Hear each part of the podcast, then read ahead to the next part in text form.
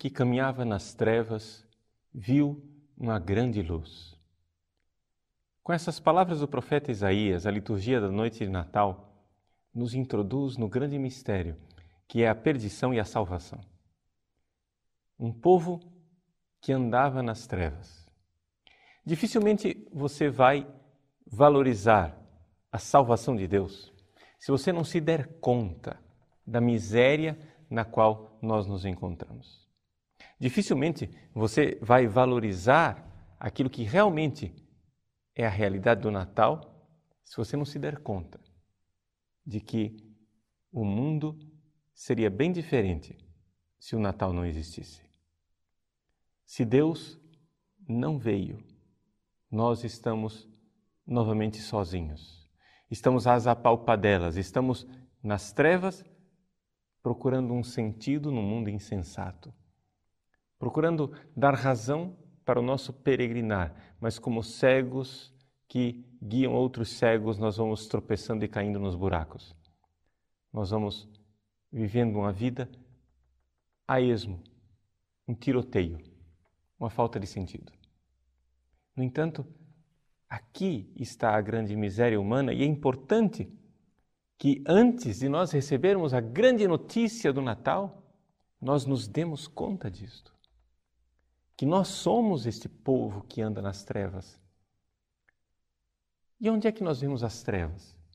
Vemos as trevas nas inseguranças do nosso dia a dia, quando você, derrotado, termina o ano e diz: Eu não sei mais para onde ir.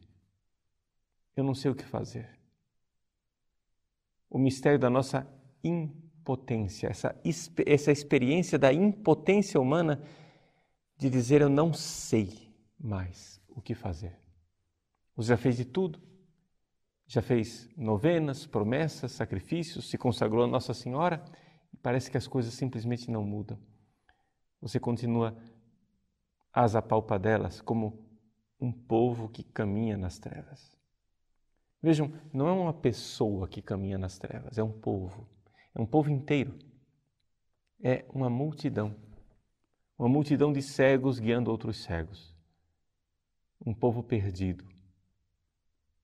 Pois bem, um povo que caminhava nas trevas viu uma grande luz, não uma luz pequena, mas uma luz maiúscula, uma luz que vem e que ilumina. Qual é essa luz? Qual é essa luz que vem para nos iluminar? não é simplesmente a estrela de Belém, é muito mais. O texto de Isaías, capítulo 9, diz assim: Pois nasceu para nós um menino, um filho nos foi dado. O poder de governar está nos seus ombros. Seu nome será Maravilhoso Conselheiro, Deus Forte Pai para sempre, Príncipe da Paz. Todos esses títulos messiânicos, esses títulos que Jesus recebe ao nascer,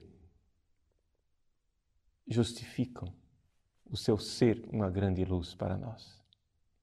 Nós cremos, cremos sim que o sentido de tudo, o sentido do mundo, veio e se fez carne ele é uma grande luz porque ele é a razão de ser de tudo. O porquê existem os planetas, o universo, as galáxias distantes, mas também o porquê existem as plantas, a grama, a árvore, porquê existem as nuvens, porquê existe, existem as montanhas, porque existe você, porque existo eu. Ele é a razão de ser. Nós somos para Ele. Eis aí que de repente se dispersam as trevas. Porque se você antes estava na angústia, se você antes estava nas apalpadelas, se você antes estava perdido, é porque você achava que você era para você. Você colocou no seu próprio ombro um fardo terrível. O fardo de dizer: eu preciso dar sentido à minha vida.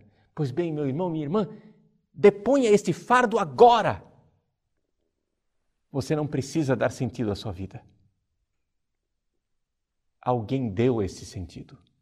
O sentido vem de fora. O sentido te é dado. O sentido veio te visitar. Você não existe para você. Você não existe para você mesmo. Você existe para Ele. O Logos se fez carne. O sentido, o porquê da nossa existência. Logos quer dizer a palavra, mas Logos quer dizer também o sentido. Quando nós dizemos que a palavra se fez carne e habitou entre nós, nós estamos também dizendo que o sentido se fez carne e habitou entre nós. Logos é aí que vem lógica, tem sentido, tem lógica, tem logos. Minha vida tem ou não tem logos? A minha vida é uma vida irracional, absurda. Na minha vida só existe a náusea, a angústia, o caos? Ou a minha vida tem sentido? Pois bem, se a minha vida tem sentido, não sou eu quem vou dar sentido a ela. Tire este peso dos seus ombros. Você não é capaz de dar sentido a ela. Você foi pensado.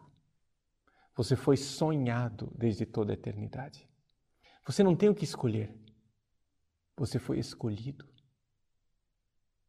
Você foi criado por um sonho de Deus. Você só precisa parar de se debater e tomar o seu lugar neste projeto, neste sonho que foi feito desde toda a eternidade. Nesse sonho está a sua cruz, mas nesse sonho está também a sua ressurreição. Nesse sonho está, sim, este caminho difícil, mas nesse sonho está também aquele que nos reergue e que nos dá uma razão para a existência. O povo que andava nas trevas, diz o profeta Isaías no capítulo 9, viu uma grande luz. Para os que habitavam as sombras da morte, uma luz resplandeceu. E é por isso que o profeta então professa a sua gratidão a Deus, dizendo assim: multiplicaste sua alegria redobraste sua felicidade. Adiante de ti vão felizes, como na alegria da colheita, alegres como se repartissem conquistas de guerra. Pois a canga que lhes pesava ao pescoço, a vara que lhes batia nos ombros, o chicote dos capatazes, tudo quebraste como naquele dia de Madian. Deus quer nos livrar desses fardos. Aquele menino que nasce humilde, pequeno, frágil, na manjedoura, é a razão de tudo, é a razão do universo. O sentido da sua vida você não precisa buscá-lo lá, distante, onde você não é capaz de alcançar. Ele vem, se torna palpável e se faz carne.